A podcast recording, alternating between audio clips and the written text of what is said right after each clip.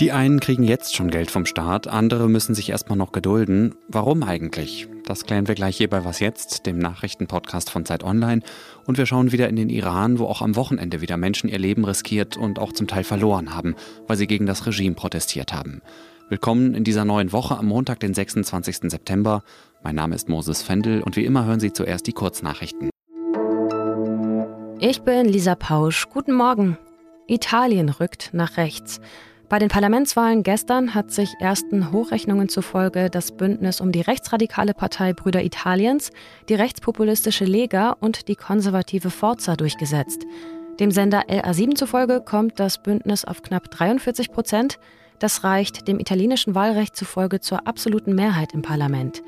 Stärkste Kraft innerhalb des Bündnisses wird die Partei Brüder Italiens. Bei der Parlamentswahl vor vier Jahren war sie mit etwas mehr als vier Prozent noch weitgehend unbedeutend gewesen.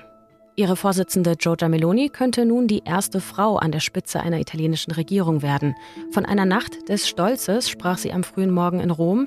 Ihr gratulierten auch PolitikerInnen der deutschen AfD, des rechtsnationalen Rassemblement National aus Frankreich und der polnischen nationalkonservativen Peace-Partei. Die sozialdemokratische Vizepräsidentin des EU-Parlaments, Katharina Barley, bezeichnete den Wahlausgang als besorgniserregend und Meloni als eine Gefahr für das konstruktive Miteinander in Europa. Es klingt nach Science Fiction, ist es aber nicht. Die NASA will heute Nacht eine Raumsonde absichtlich in einen Asteroiden krachen lassen, um ihn von seiner Flugbahn abzubringen. Diese Mission heißt DART und die NASA will damit herausfinden, was die Menschheit tun kann, falls tatsächlich mal ein Asteroid auf die Erde zurast. Der, um den es heute Nacht geht, ist laut NASA für die Erde komplett ungefährlich. Redaktionsschluss für diesen Podcast ist 5 Uhr.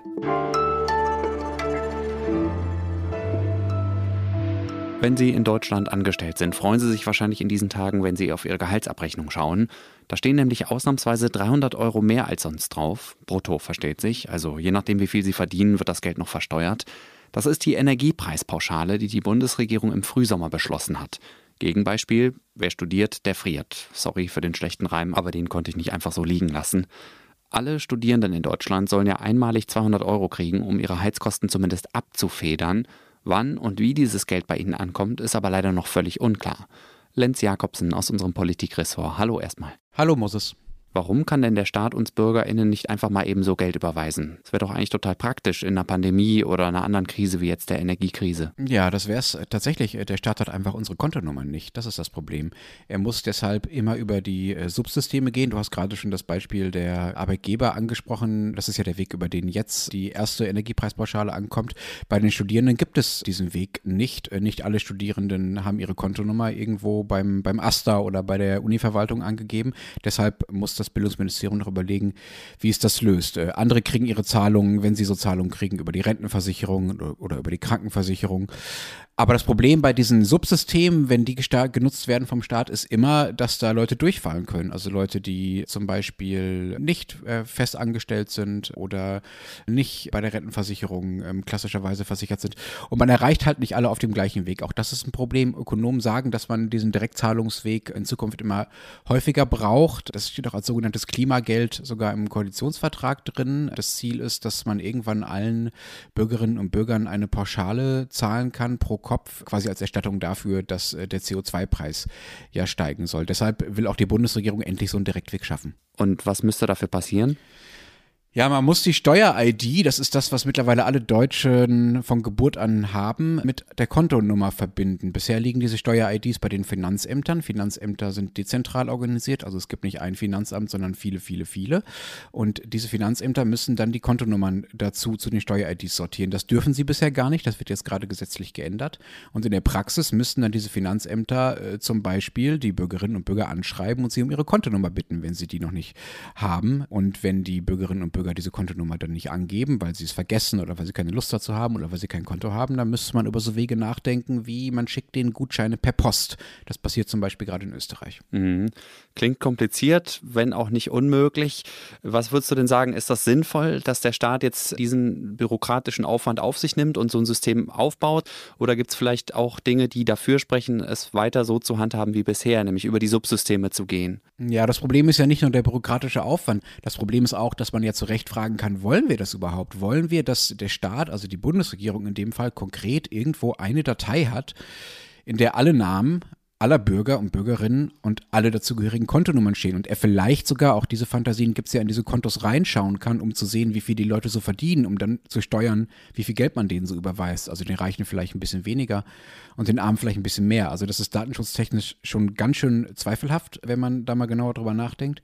Und der Nachteil dieses dezentralen Wegs auf der anderen Seite ist halt erstens, dass es sehr lange dauert und dass die Zahlung nicht so genau auffällt. Also wenn jemand vielleicht mal 10 Euro pro Monat weniger Krankenkassenbeitrag zahlt, äh, dann merkt er nicht, dass das vielleicht mal als Klimageld oder als Energiepreisgeld gedacht war und der Handlungsanreiz fällt aus. Ne? Also diese Pauschale soll ja auch dazu da sein, die Leute zum Energiesparen zu motivieren, weil sie an anderer Stelle über diese Pauschale dann Geld zurückkriegen.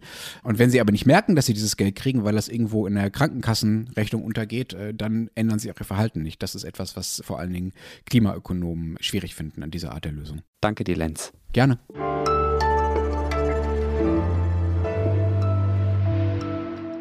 Und sonst so? Apropos Energiesparen. Es gibt eine Maulwurfsart, die ihr Gehirn im Winter um ungefähr 10% schrumpft.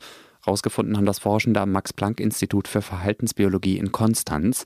Sie haben dafür junge europäische Maulwürfe mit ihren nahen Verwandten, den iberischen Maulwürfen, verglichen.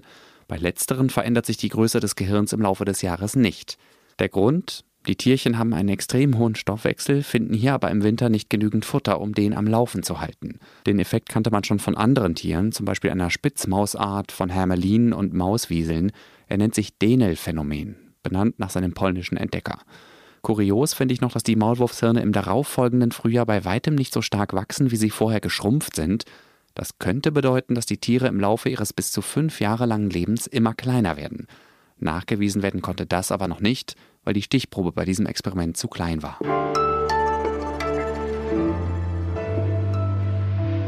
Seit mittlerweile zehn Tagen gehen überall im Iran Menschen auf die Straße, um gegen das Regime zu protestieren.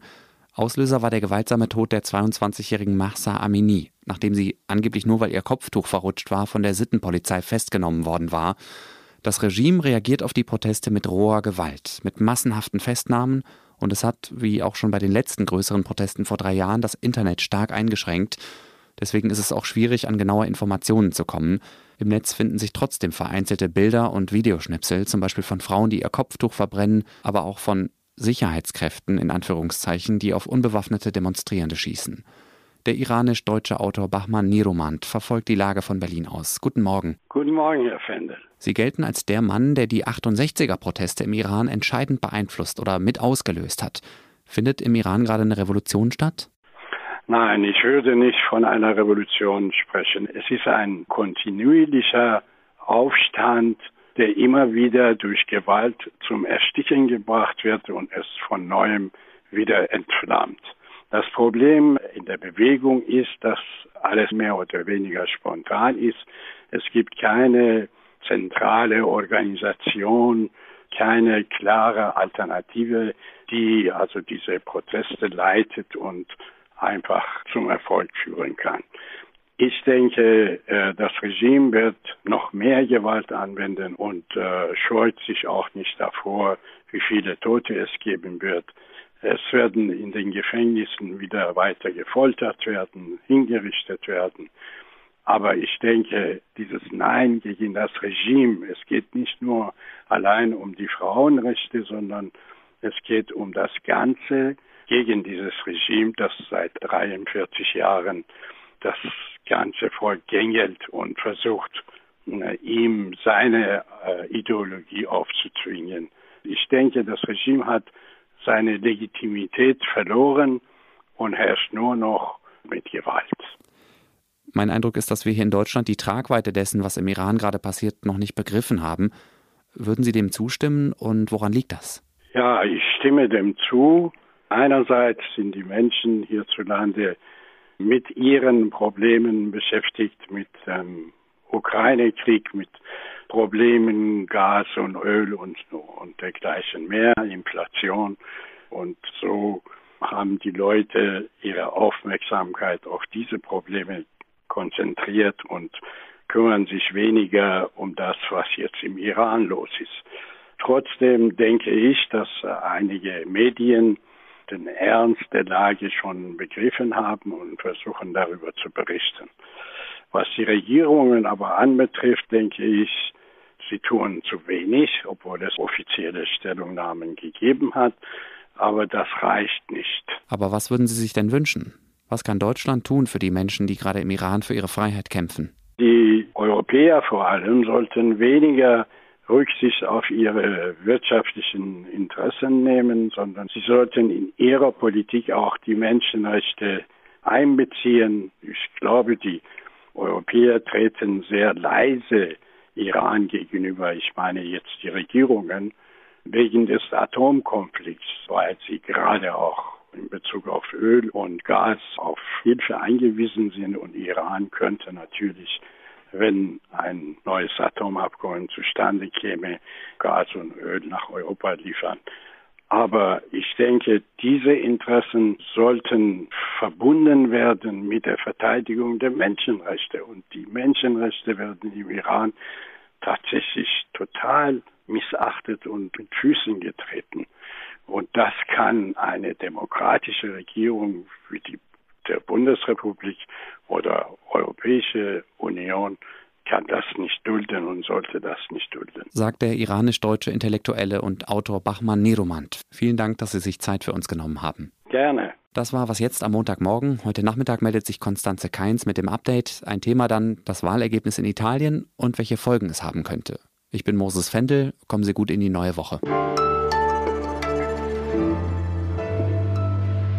Ich habe sie noch nicht bekommen. Ich glaube, diese Energiepreispauschale wird bei mir in einem Monat durch die Gasrechnung aufgefressen sein.